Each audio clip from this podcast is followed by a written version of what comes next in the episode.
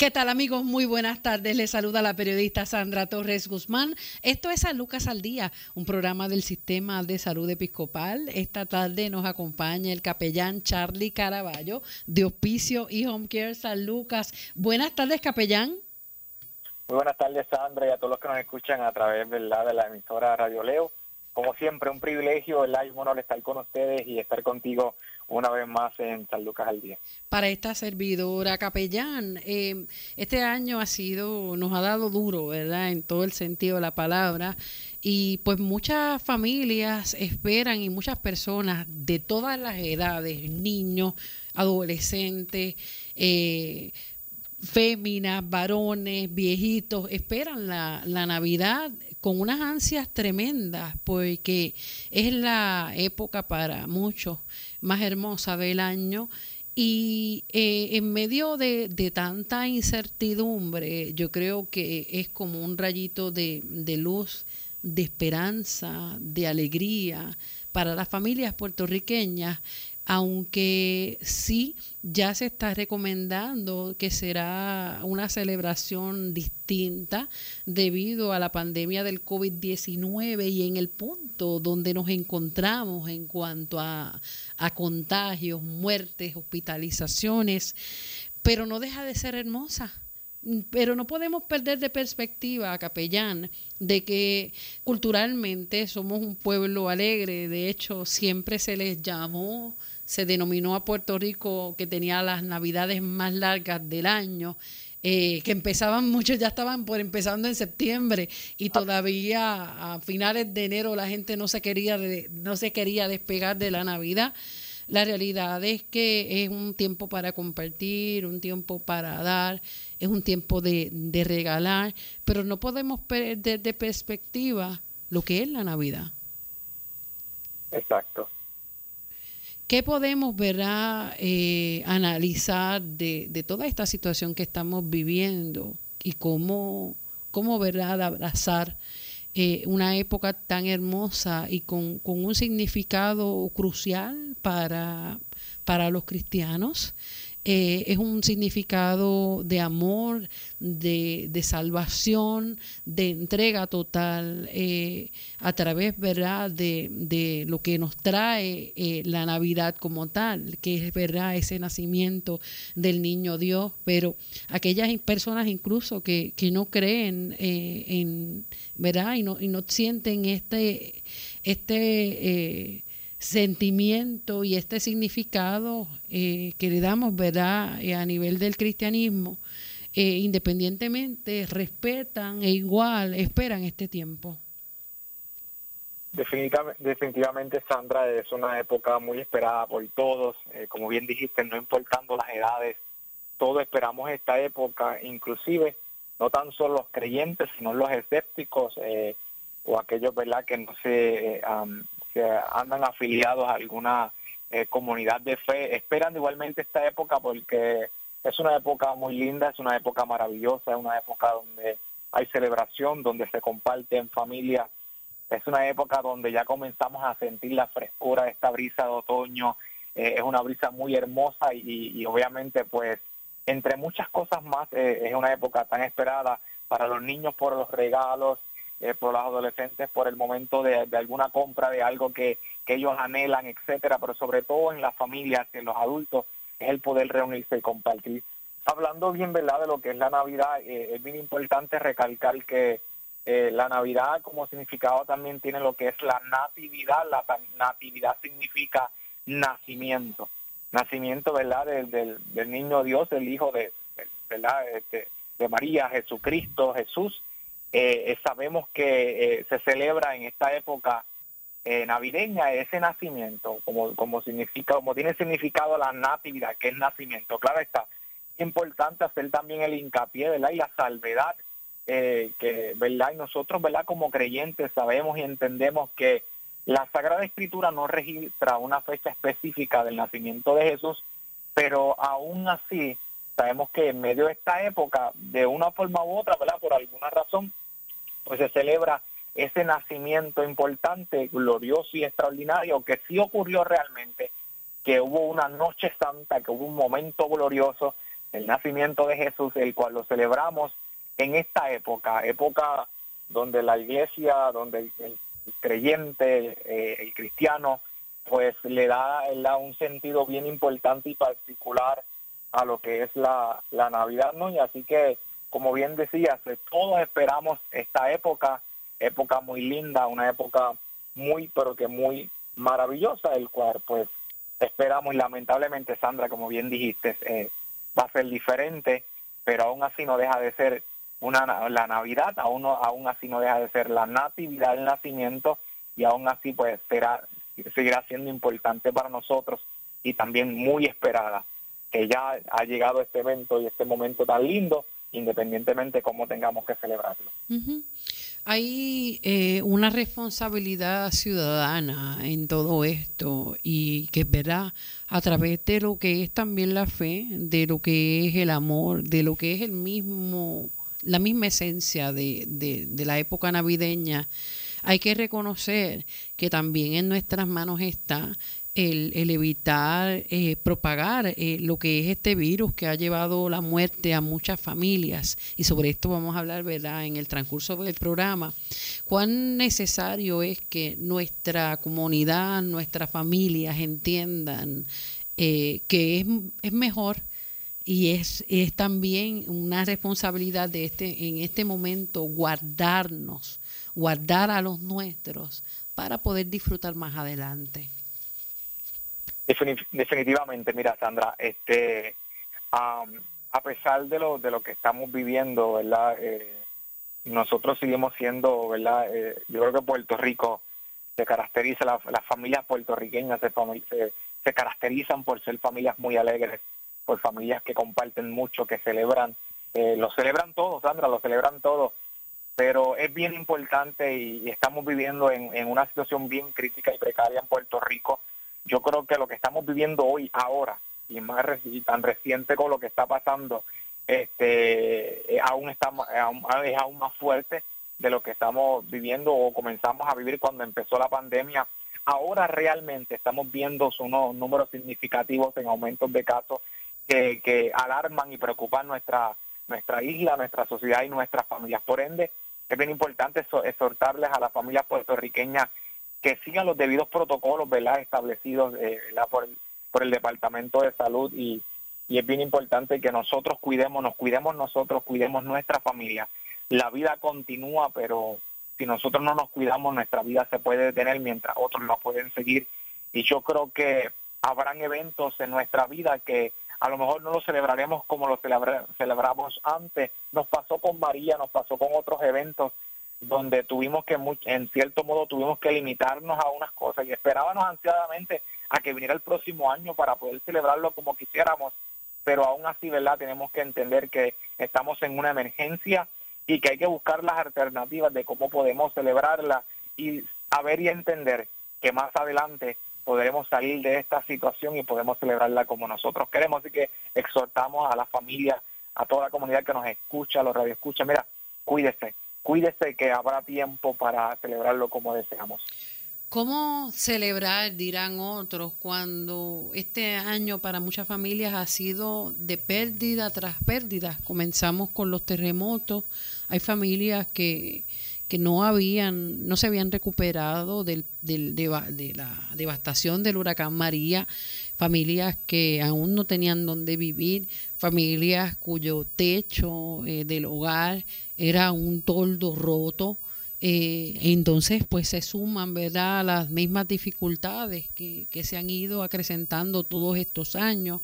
La crisis fiscal que vive el país eh, es, ¿verdad?, parte del diario vivir de, la, de muchas familias puertorriqueñas que viven bajo el nivel de pobreza. No empecé a esto, llegó el 2020. Me acuerdo cuando todo el mundo estaba esperando con ansias que, que llegara el 2020 para cerrar de una vez la puerta a las situaciones difíciles que se habían eh, enfrentado eh, como país durante estos últimos años. Y para sorpresa, ¿verdad? Eh, nuestra, nos tocó un año bien fuerte, verá, según han sido las sacudidas de los terremotos, se han sacudido también los cimientos de, de gobierno, de todas las esferas, de nuestras familias, de los individuos, un año de pérdidas, personas, decenas de personas aquí en el sur, perdieron todos los sueños, ¿verdad?, de, su vida en términos de, de tanta gente.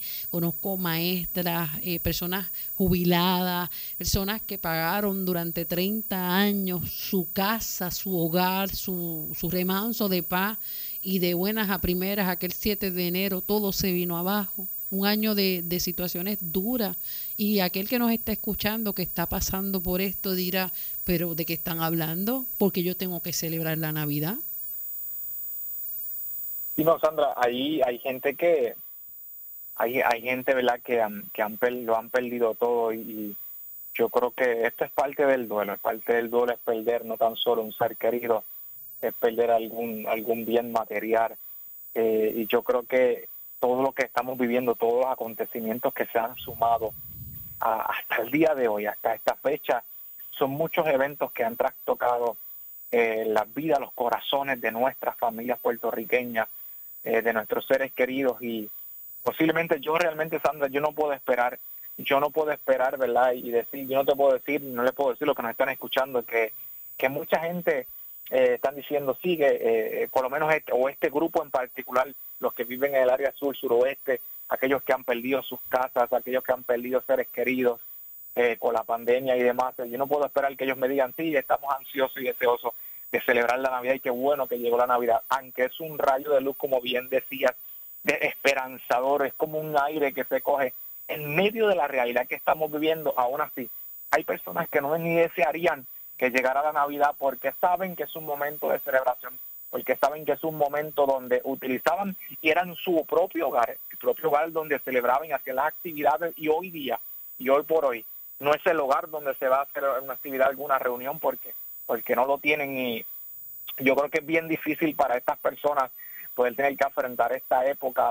algunos dirían, por lo menos puedo coger un aire, pero otros dirían, yo no tengo deseos de nada y yo creo que que para mí, ¿verdad? Yo, mi exhortación siempre a estas personas, a estas familias, en, con, aún llegando la, la época navideña, eh, si ellos no se sienten bien y no están en la disposición para, para estar de fiestas en medio de su duelo, pues mira, hay que respetarle ese duelo, hay que respetarle el sentir de sus corazones por lo que estamos viviendo, pero si a la misma vez entienden que pueden ser un momento para coger un aire, para levantarse, para mirar más allá, para, para abrazar la esperanza de decir que un día nos podemos levantar y que pronto nos vamos a levantar y vamos a seguir hacia adelante, pues yo les invito a que en que la manera en que se le pueda, siempre sobreguardando la seguridad ante el COVID-19, ¿verdad? Con las familias, pues, pues puedan tener su espacio también para si quieren celebrarla de igual forma lo pueden celebrar. De hecho, eh, ya los expertos en la salud mental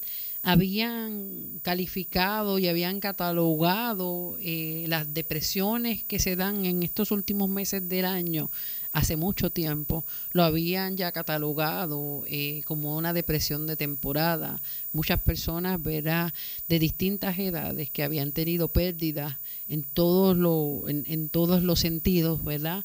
Eh, la realidad es que pues ya venían presentando eh, cierta apatía, comenzaban a cambiar su manera de comportarse, su manera de reaccionar y era precisamente lo que ha sido diagnosticado como esta depresión que da para la época navideña. Ahora la carga es mayor. Y esa, esas situaciones, ¿verdad?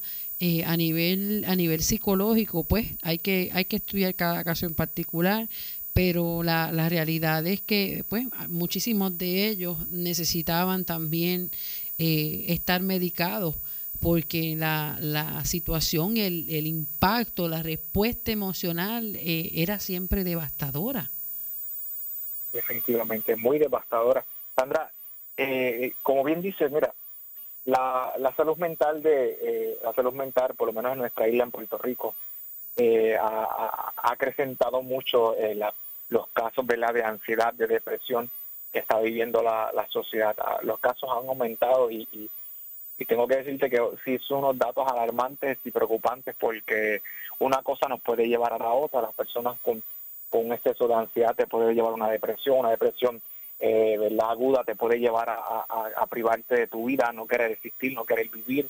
Son pensamientos ¿verdad? Que, que llegan a sus mentes, lo que se conoce como la idea suicida, la premeditación de un suicidio, hasta muchas veces llegar hasta el acto y cometer eh, este, esta situación. Entonces, pues, eh, es muy lamentable porque no es para menos eh, todo lo que estamos viviendo en nuestra isla ha sido bien fuerte, ha sido bien fuerte y, esa área de la, de la salud mental es una de las áreas donde más se debe estar dando duro, ¿verdad? Se debe estar trabajando fuertemente para eso. Yo por mi parte como capellán, yo me estoy encargando de también ser parte, de ser una herramienta que, que ayuda a través de la herramienta espiritual, ayudar a poder fortalecer el área emocional de la familia y de las personas, ¿verdad? Para que, para que puedan entonces eh, recibir esa fuerza y esas herramientas para seguir hacia adelante. Pero sabemos que la salud mental ha estado bien deteriorada en Puerto Rico y es algo al cual tenemos que trabajar. Capellán, estamos conversando con el capellán Charlie Caraballo de Hospice Home Care San Lucas.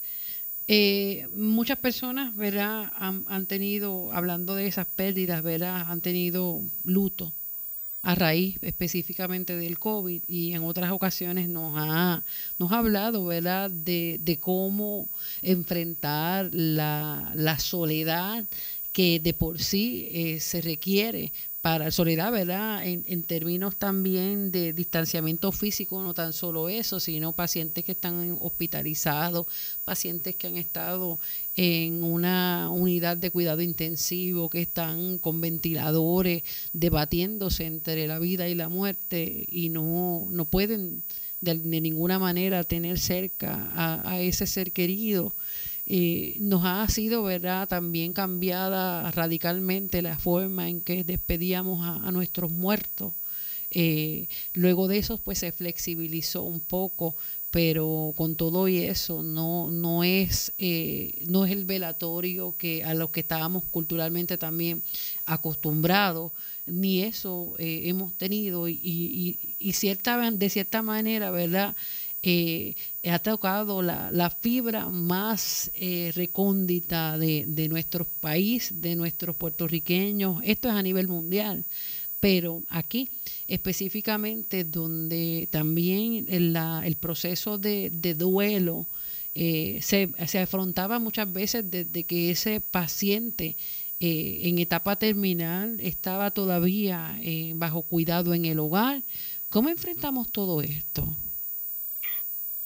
Mira, eh, como hemos hablado otras veces, ¿verdad? Eh, cuando hablamos de duelo hablamos de pérdida y, todas estas situaciones que estamos viviendo y seguimos mencionando el COVID-19, el que el que aún está presente en medio a nivel mundial y aún en nuestra isla. Eh, la manera de, de cómo nosotros, ¿verdad? Pues podemos o tenemos o, o, más bien la dinámica que se da de lo que es velatorio, lo que lo que es despedir a un ser querido dignamente ya esa dinámica cambió. Ya ya no es un velatorio por decirlo tradicional o común como muchas veces eh, las familias desearían eh, hacerlo y despedir ese duelo como ellos desearían. Todo ha cambiado todo ha cambiado drásticamente. Y yo creo que número uno no es fácil poder eh, adaptarse a los cambios repentinos cambios que inesperados que nosotros no no estábamos preparados para recibir algo como lo que estamos recibiendo el día de hoy y eso no quiere decir que no había pasado antes, sí había pasado antes, pero no andamos en la vida con la mentalidad de decir, yo estoy esperando que eso pase de nuevo. Así que nosotros caminamos en la vida y seguimos hacia adelante y de repente llegan estas situaciones que sí han pasado anteriormente, valga redundancia, la cual impactan nuestra vida. Y, y, afrontar esta situación no ha sido fácil. Yo tengo familias que me he reunido con ellos, que he hablado con ellos y me dicen, capellán, eh, ha sido fuerte. Yo estoy tratando de superar el duelo, pero se me complica porque yo todavía no he podido darle una muerte digna a mi ser querido. Yo todavía no he podido, o sea, yo no ni lo pude ver, yo no pude, yo no pude hacer prácticamente casi nada. Y si estuvimos allí fueron algunos, unos no pudieron verlo, otros pudieron darle una hora familiar nada más. Más adelante fueron abriendo ese marco de oportunidad de que la familia pudiera estar con ellos y, y verlo aunque sea una hora, etcétera pero en un principio, Sandra, yo tengo familias que me dijeron no me dejaron ver a mi padre y eso complica el duelo ¿Por qué? Porque tú querías despedirlo aunque sea con una mirada, aunque sea verlo, y aún así luego era algún proceso rápido para el cementerio o, ¿verdad? O, los ritos más bien o la dinámica que la familia hubiera deseado hacer, sea cremación, sea un, un entierro en el campo santo, pero en este sentido, o sea, eh, sobrellevar y sobreponerse a, a, este duelo y a esta pérdida eh, delante de la emergencia que vivimos y en la manera como ya tenemos que despedir a nuestros seres queridos, no es fácil. Yo como capellán que trabajo con familias en el proceso de duelo que han perdido un ser querido, para mí ha sido un reto porque ellos me expresan, la familia me expresa en capellán, que me está haciendo bien difícil, estoy tratando de superar el duelo, yo sé que eso toma tiempo, pero yo necesito despedir bien el duelo, yo necesito darle una muerte digna a mi ser querido. Y Sandra, muchos de ellos han, han, logrado y la manera en que lo logran hacer es o, trabajar no como hubieran deseado, pero van a la tumba, le arreglan la tumba, le pintan, le pintan la tumba y dice, ahora me siento tranquilo porque está el lugar donde está, aunque es físico, aunque sabemos que ya ¿verdad? su alma descansa, aquí está el cuerpo que va el polvo a la tierra, pero el lugar donde lo despedimos ahora está bien y podemos, ¿verdad? en cierto modo, acercarnos al lugar del Campo Santo y hacerle una despedida a lo mejor no similar a como hubiéramos deseado, pero, pero por lo menos se siente mucho más tranquilo. Es un reto, es un reto, Sandra, que seguimos aprendiendo y que eventualmente seguirán apareciendo herramientas para cómo trabajar esto. Fue nuevo para mí, ahora pues lo estoy trabajando. Es mucho dolor, capellán. Yo no, no pude despedir a, a mi papá como hubiese querido. Esas últimas tres semanas de, de vida se lo llevaron hacia la Florida y pues por distintas razones yo no pude viajar y uno, uno entiende, eh, uno se pone los zapatos porque ha estado ahí de, de todas estas familias, de todos estos seres humanos que están sufriendo en este momento, mirando tristemente la época más hermosa del año, con un dolor, con un luto que todavía no ha sido trabajado. Eh, ¿Qué es la muerte? Mira, la muerte, ¿verdad? Es ese proceso homeostático. De homeostasis que, cesa con las funciones, ¿verdad? De, nuestro cuerpo. Eh, cuando ese cuerpo, como podemos decirlo, algo más sencillo es que se apaga. Es ese momento que se apaga, ese es en el ámbito físico el proceso, ¿verdad? De muerte a, nivel clínico. Eh, es la, ¿verdad? La muerte donde ya, ya, ya, ya nuestro cuerpo deja de funcionar, pero la misma vez cuando lo podemos mirar desde otro plano, estamos diciendo que ya hemos partido, ya el, hubo un tiempo, eh, el tiempo que sea que hubiéramos estado viviendo, los años que vivimos en la tierra, es un tiempo que se acabó a nivel terrenal. Ese proceso donde, ¿verdad? Eh, eh, obviamente es bien importante saber que nuestras bases de fe son importantes en el proceso de la muerte, porque para uno todo se acabó. La muerte significa hasta aquí viví, hasta aquí fue mi tiempo, aquí se acabó todo. Desde el ámbito clínico ya tu, las funciones de tu cuerpo ya se paralizaron, ya, ya no está funcionando tu cuerpo, ya no estás respirando, hay una muerte. Pero para otros desde el, desde el plano espiritual saben que la muerte es un evento y un proceso de una transición a una vida eterna. La muerte es la ganancia y la ganancia en Cristo para la eternidad. La muerte es el evento donde culminó nuestro tiempo a nivel terrenal pasajero, pero es un tiempo que se aproxima y la transición para una vida gloriosa y eterna en Cristo Jesús, y eso, obviamente lo obtenemos a través de la fe en Cristo Jesús, que fue el que murió en la cruz del Calvario para darnos vida eterna. ¿Cómo trabajar cuando ese proceso, verdad? Y, en eso usted nos puede dar más luz, porque precisamente es la, la, la labor, la misión que tiene a través de, de Hospicio San Lucas. ¿Cómo podemos eh, ir trabajando toda esta situación? ¿Qué le podemos decir a aquellas familias, a aquel cuidador, a aquella esposa, aquel esposo, aquel hijo, aquella eh, sobrina eh, familiar que, que está a cargo de este paciente que está ya certificado médicamente, como que le queda poco tiempo de vida? Sí, mire, yo les recomiendo, número uno, es bien importante conocer, conocer lo que es el proceso terminal. Hay familias que tienen, por ejemplo, pacientes en hospicio y no saben que hospicio eh, es, ¿verdad? El concepto de hospicio es aquel que dice que hay una expectativa de vida de seis meses o menos, dándose un referido. Eh, del médico que certifica y refiere al paciente al programa porque la expectativa de vida es corta. Debemos entender que, número uno, que la vida es frágil, que no vivimos, no viviremos mil años en la tierra, número dos, que, que, que es el concepto de hospicio y cómo nosotros vamos a manejar eh, esta realidad que llega a nuestra vida. Hay realidades que llegan de manera repentina, hay realidades que llegan en un proceso ¿verdad? progresivo. Ya cuando tenemos un, adulto en, una etapa terminal, pues ya nosotros ya estemos viendo el proceso de los cambios que se van presentando. Importante entender, es muy importante entender que van a haber cambios en el proceso clínico, van a haber cambios en el proceso emocional, van a haber unos cambios físicos que nos van a dejar saber que va rumbo a, a la expectativa establecida. Claro está, no necesariamente va a durar, que puede ser que pasen seis meses, puede durar menos, puede durar más, pero aún así, sin enfocarnos en cuánto tiempo pueda pasar esto, es importante conocer que van a haber cambios, conocer cuál es el concepto de hospicio y sobre todo brindarle la calidad de vida que nuestros seres queridos necesitan y merecen. No obstante, le estamos dándole calidad de vida, es decirle, ¿sabes qué? Eh, vamos a dejar, vamos a dar lo mejor de nosotros para nuestros seres queridos. Y yo creo que eso es bien importante, que el día que pase, tú te puedas sentar tranquilo, tranquila en tu casa y decir, me siento bien, me siento tranquilo, porque yo di lo mejor. No hay remordimiento en mi corazón, no hay remordimiento que calcume mi corazón, mi alma y mi mente, porque yo di todo lo que pude dar y llegué hasta donde pude llegar.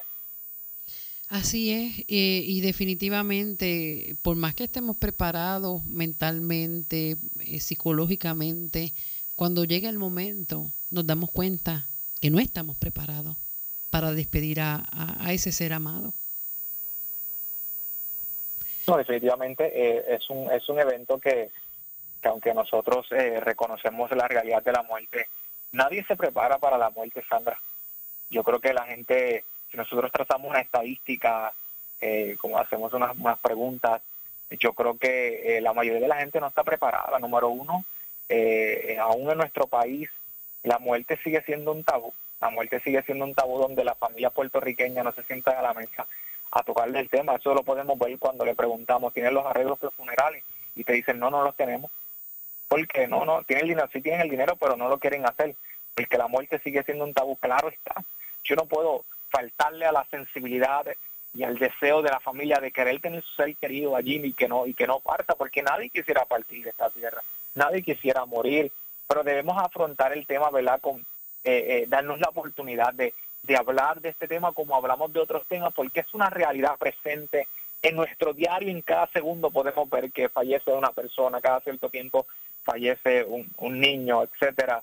Y yo creo que aunque nosotros no nos preparamos para la muerte, debemos aprender, conocer el evento de la muerte y sobre todo tener la seguridad espiritual de nuestra fe, el que pueda estar anclada en Cristo Jesús, que es más importante sobre todo evento eh, eh, eh, de la muerte. ¿Cómo le explicamos a nuestros niños? Muchas veces todo esto sucede en silencio o en, conversaciones en otras esferas.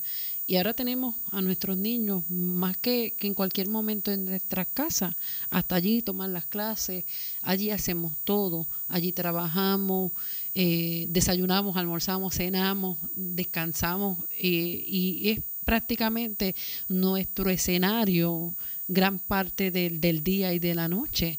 Y muchas veces por no llevar eh, este, esta tristeza, este sufrimiento a nuestros pequeños, no nos damos cuenta de que ellos también tienen derecho a saber. Eh, tienen derecho a saber el por qué estamos tristes, eh, el que ya las excusas no, no, no aguantan más el hecho de que, ¿por qué tú estás llorando? No, yo no estoy llorando, es que estoy picando una cebolla, no, yo no estoy llorando, es que eh, tengo alergias, no, yo no estoy llorando, muchísimas excusas cuando el niño sabe en realidad que le estás mintiendo. Definitivamente. Hay algo que yo siempre digo y es que eh, el hecho de que un niño, ¿verdad?, sea niño y tenga una corta edad no quiere decir que no sepa lo que está pasando. Los niños saben lo que está pasando. Los niños aún más, te puedo decir más, los niños sienten lo que está pasando. Posiblemente no lo conozcan a la magnitud como lo conocemos nosotros, pero ellos eso sí saben y presienten de que algo está ocurriendo. No es normal lo que ellos están viendo, no es común lo que ellos están viendo, no es rutinario lo que ellos están viendo, lo que ellos hacen o hacían ya no lo están haciendo, ahora tenemos que tomar clases desde nuestra casa, pero ¿por qué no vamos a la escuela y ahora tenemos que tomar clases online? Porque ahora tenemos que, antes veíamos una maestra de frente a un maestro, ahora tenemos que estar frente a una computadora para verlos. Así que las cosas han cambiado para todos, para nuestros viejos, para adultos, para los jóvenes y también para los niños. Y yo creo que es responsabilidad de cada padre eh, en su hogar de poder hablarle de la manera correcta. Yo sé que no todo el mundo sabe eh, eh, compartirle ciertos asuntos o temas a sus hijos. El hecho de que sean padres y, y, y, hayan educado bien en ciertos temas no quiere decir que sepan educarlos en otros temas. Por eso los padres tienen que orientarse, tienen que conocer y saber cómo pueden ellos educar a sus niños con respecto a lo que estamos viviendo, sea de la pandemia, sea, una cosa te lleva a la otra, la pandemia sobre el tema de la muerte, los cambios que vivimos, eh, eh, los escenarios que cambian también, y yo creo que si el papá o mamá no está eh, en la capacidad de poder enseñarles sobre ciertos temas o poder enseñarles esta realidad que estamos viviendo y por qué tanta gente está muriendo, porque ya no podemos salir a la calle como antes, porque tenemos que poner una mascarilla, porque tenemos que estar antes de las 10 de la noche en nuestra casa. Eh, todas estas cositas, porque tenemos que estar lavando las manos constantemente, porque utilizamos este, el alcohol, etcétera. Yo creo que si los padres no están en la capacidad para enseñarles, yo creo que deben buscar ayuda y aprender también a, o a buscar profesionales que puedan ayudarles a educarles. Recuerde, nosotros tenemos que bajarnos a la mentalidad de los niños. Nosotros no le hablamos a los niños como le hablamos a un adulto, como le hablamos a un, a un joven, porque muchas veces no nos van a entender. Así que tenemos que buscar las herramientas y mecanismos de que nos permitan de cómo nosotros enseñarle a los niños para que puedan comprender, no negándole y disfrazándole la verdad, enseñarle la verdad al nivel de ellos, que ellos lo puedan comprender. Y importante, Sandra, para mí es muy importante decir esto, para los amigos que nos están escuchando. Nunca, pero nunca, nunca vamos a utilizar el nombre de Dios para, para decir que eh, eh, es un asunto de Dios. O que ellos, después los niños entiendan que es culpa de Dios lo que está pasando. Porque si no sabemos comunicarlo, siempre queremos meter a Dios, o a veces decimos, no, porque papito Dios hace lo que hizo, no hagas esto porque papito Dios te va a regañar. No, eso, eso es manipulación y eso no es correcto porque crecen pensando que Dios es un Dios malo.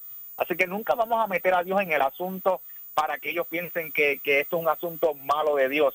Si utilizamos a Dios para hacerlo de la manera correcta y entender que el Señor nos va a guardar y les va a cuidar en medio de la realidad y los procesos. Amén. Eso debe decir, eh, pues Dios se lo llevó. Dios se lo llevó y, y entonces cómo explicarle a un niño de esa manera y cómo un niño va a entender que Dios se llevó a su mamá, que Dios se llevó a su papá, que Dios se llevó incluso a su hermanito, incluso a una mascota.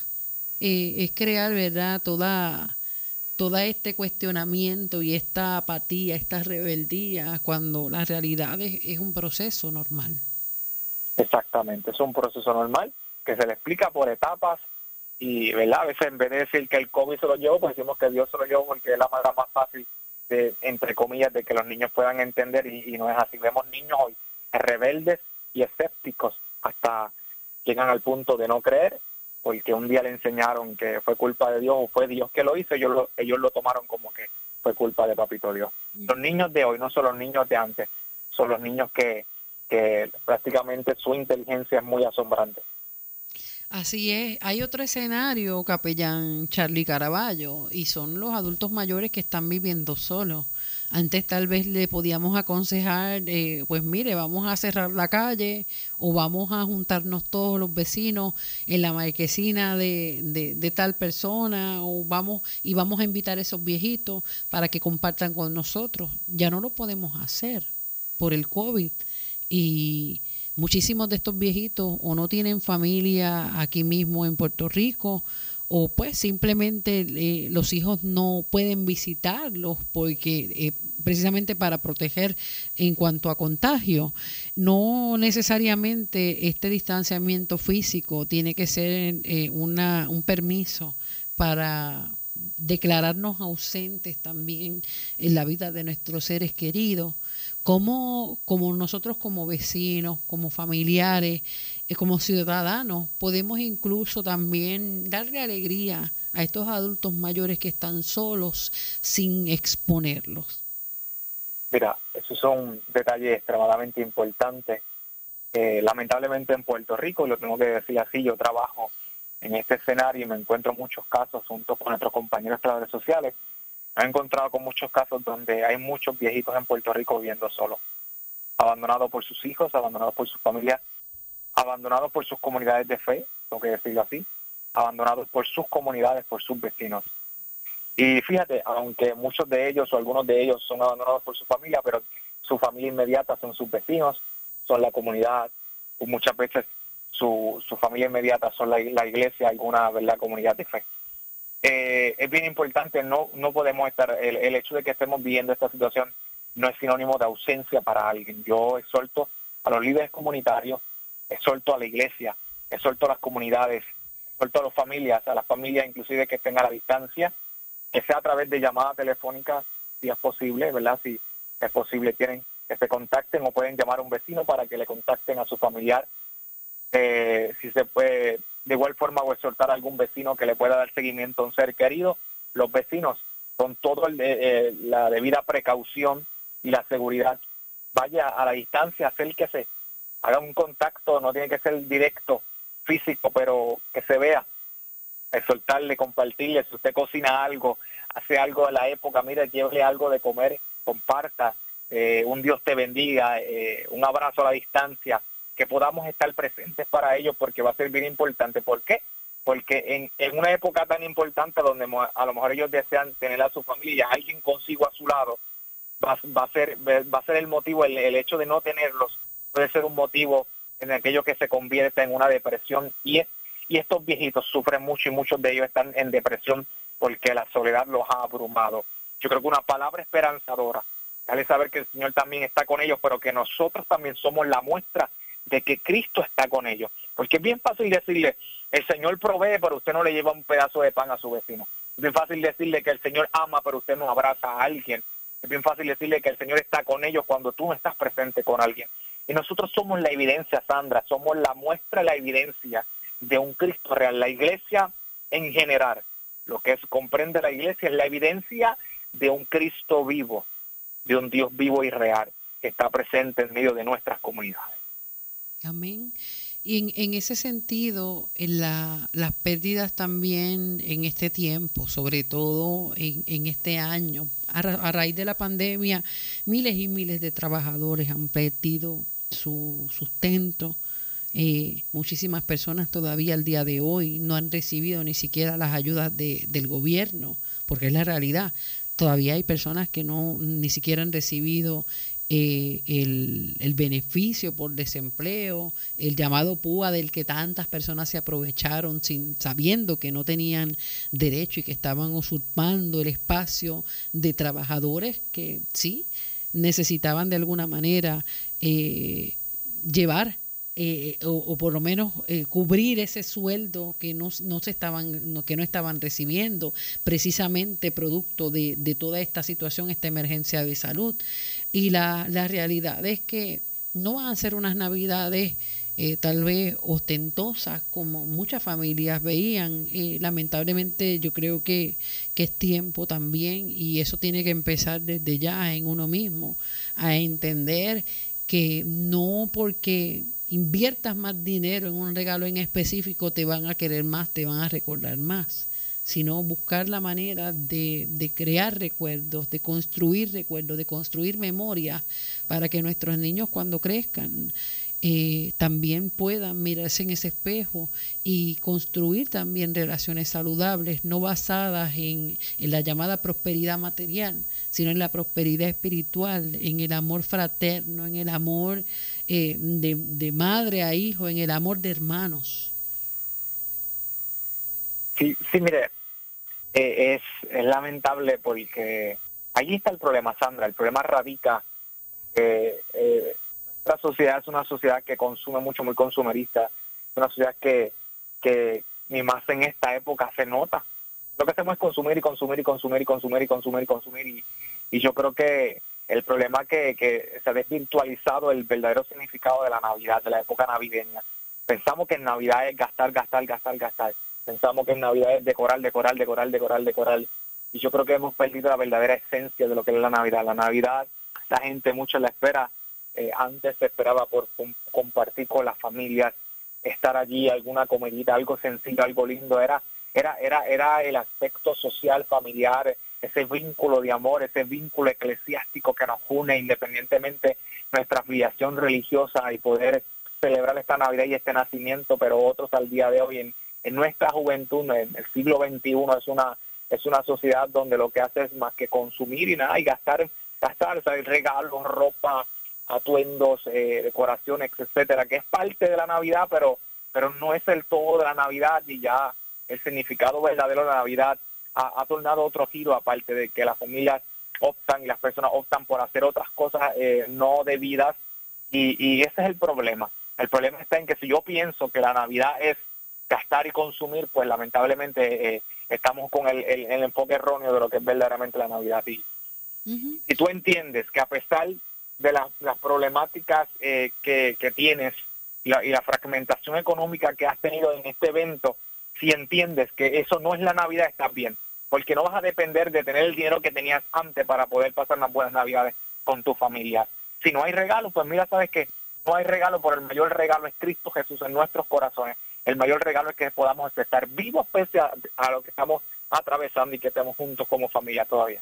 Así es, y, y, también mirar a que en el tiempo en que Dios nos permita estar aquí con una familia completa, con los que quedamos, ¿verdad? Porque muchos miramos las navidades hacia atrás, ¿verdad? En nuestras vidas y contamos cada vez menos personas en nuestra mesa. Eh, y es una realidad también bien dura, ¿no? el tener que, pensar cuántos seres humanos, cuántos de nuestros seres queridos ya fueron llamados al descanso eterno. Pero la realidad es que también va a haber familias que ni siquiera tengan opciones para preparar el Día de Acción de Gracia, ni para preparar la Nochebuena, ni preparar la Navidad. Hay familias que están en unas condiciones económicas, que están ya de hace tiempo bajo el nivel de pobreza, pero que no tienen ni siquiera la oportunidad de decidir si vamos a comer pollo, vamos a comer pavo o vamos a comer pernil, porque tienen que, resolver con lo que hay en el momento. Eso es otra pérdida también. Eso es otro tipo de duelo. Otro tipo de duelo en esta, en esta época, ese es otro tipo de duelo.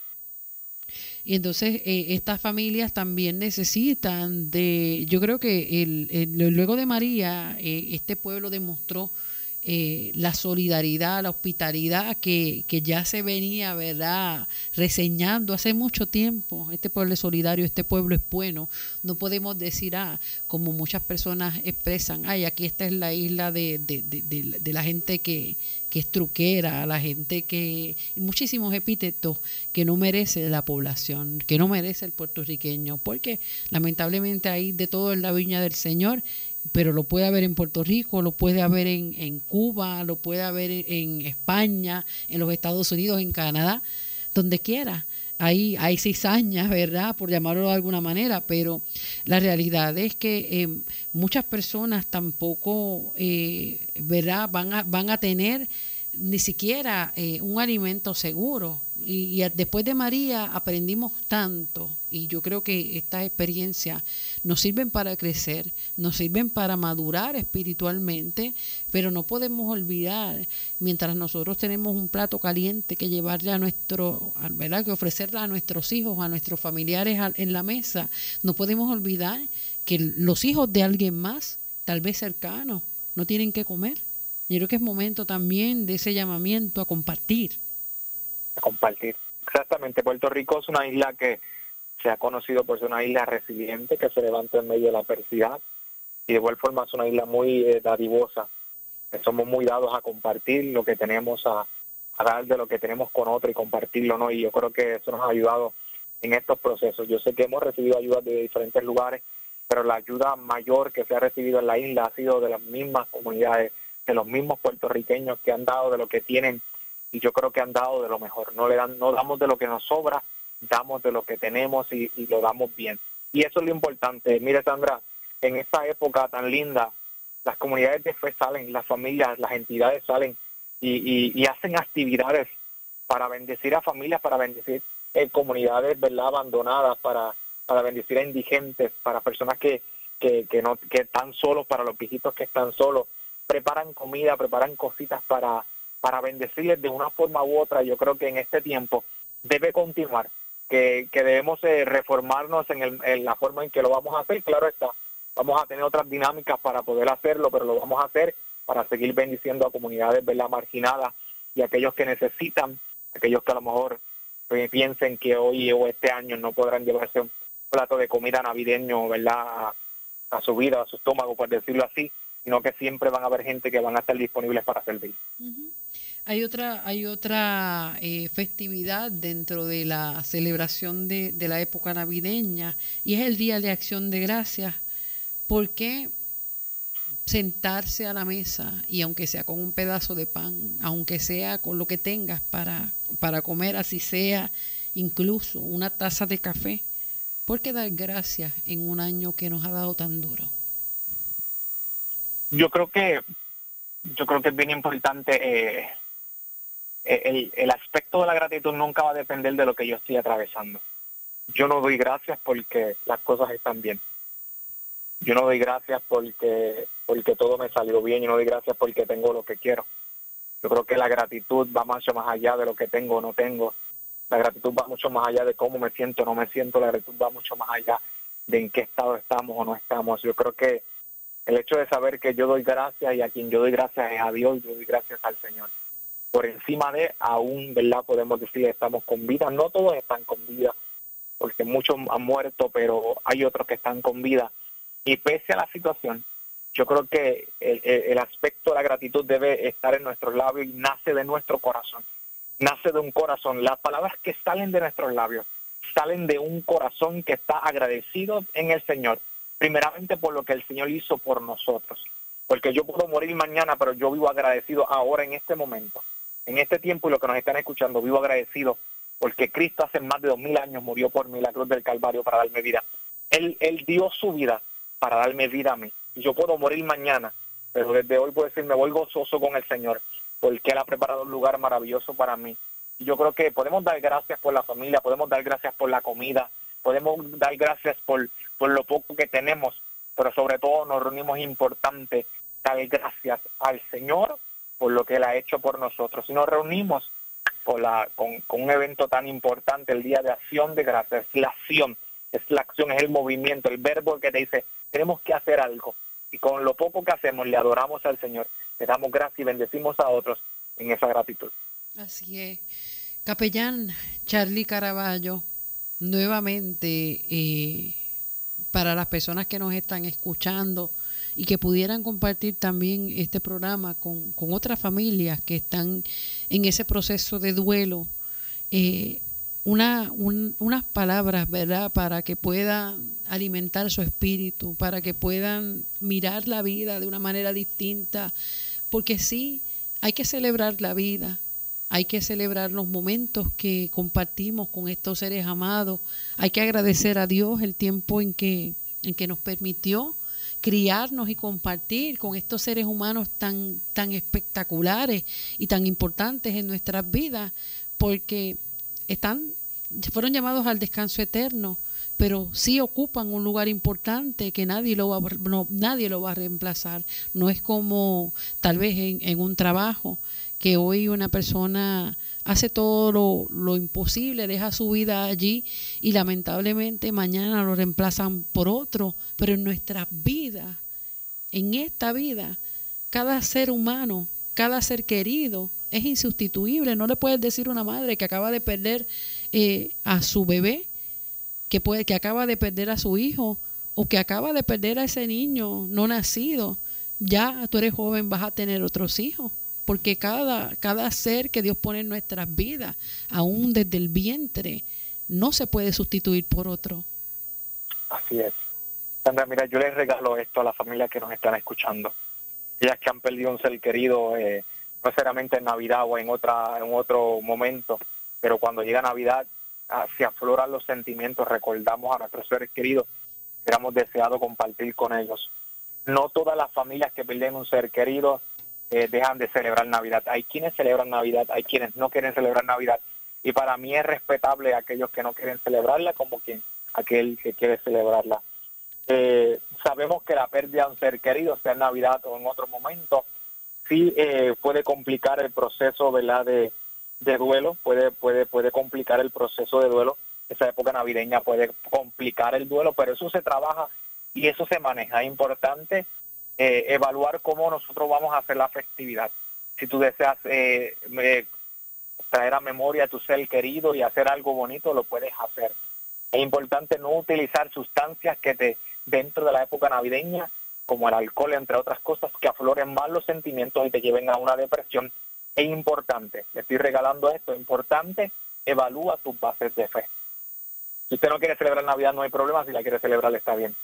Pero por encima de la celebración, o no, en este proceso de lo entiende, que hubo uno que nació, hubo uno que nació, hubo uno que creció, hubo uno que dio su vida, hubo uno que murió, que resucitó al tercer día para darnos vida eterna y nosotros nuestra celebración, la celebremos Navidad, no la celebremos, haya nacido o no en esa fecha, debemos entender que Jesucristo murió por nosotros, que nació, murió y resucitó y que por encima de todo y de cualquier festividad es lo más importante para cada uno de nosotros. Amén, así es. Bueno, agradecemos su tiempo y, sus palabras también tan pertinentes en este momento que no, nos ha llegado a todos, ¿verdad? Eh, por alguna razón usted está sintonizando, usted está escuchando este programa y pues, yo no, no creo en casualidades. Hay, hay oyentes que siempre permanecen, que son fieles y están con la, con la emisora eh, todo el tiempo. Hay otros que, cambian, ¿verdad? En el carro o en su casa y caen aquí eh, en esta señal y no es por casualidad. Dios tiene propósito en su vida, así que nuestra, ¿verdad? Nuestra bendición vaya con ustedes y e igual con usted también, eh, capellán Charlie Caraballo. Gracias por su tiempo. Un número de teléfono, ¿dónde pueden contactarse para más información? Bueno, ¿verdad? Eh, para más información se pueden contactar al 787-326-0401 y también, ¿verdad? Vuelvo a repetir, 787-326-0401 o pueden llamarnos a nuestras oficinas, ¿verdad? En el pueblo de Mayagüez, eh, Home Care y San, eh, Hospicio San Lucas, al 787-805-0625.